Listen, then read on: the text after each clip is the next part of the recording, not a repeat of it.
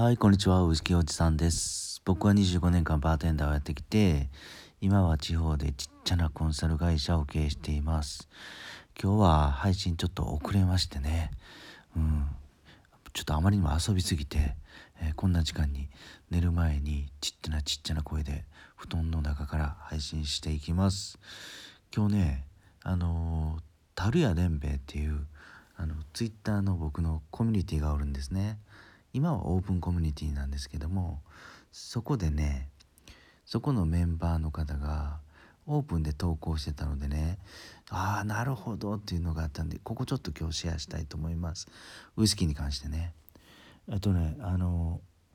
その方はもうめちゃくちゃウイスキーに詳しくてもう何十本と言わずおそらく何百本ってストック、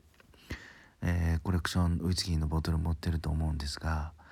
えーその方がね実は、えーもつ鍋とねホワイトホースの12年のハイボールを飲みますっていう投稿してたんですよ。で僕はその投稿を見てあまりにもドハマりしてですねいやこれ絶対合うやんと思って、えーコメントしてしまいました。いやそれ最高ですねみたいな素敵ですねそのもつ鍋かける、えーホワイトホースのハイボールみたいなね。うん。やっぱもつ鍋のまあ美味しいじゃないですか。あのもつの油とともに出汁の効いた鍋ね。熱々のそれを口に含んで食べながらキンキンに冷えたホワイトホースのソーダ割りグビグビっと口の中に入れるっていうのはたまりませんよね。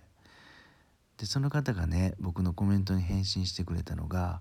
あの今まではねいろんなアイラ島なんかちょっとこだわったヨード香ピート香のするシングルモルトのソーダ割りとか飲んで美味しさを感じてたんですが最近はスタンダードなブレンドウイスキーの12年物あたりを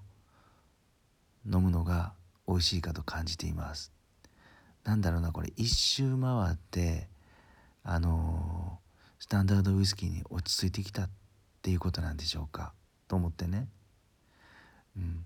えっと今普通にスーパーとかお酒屋さんで棚に並んでるフラッグシップの各メーカーのスタンダードのウイスキーあるじゃないですか。例えばバランタインのファイネストとかね。えー、とティーチャーズのハイランドクリームとかジョニー・ウォーカーの赤だとか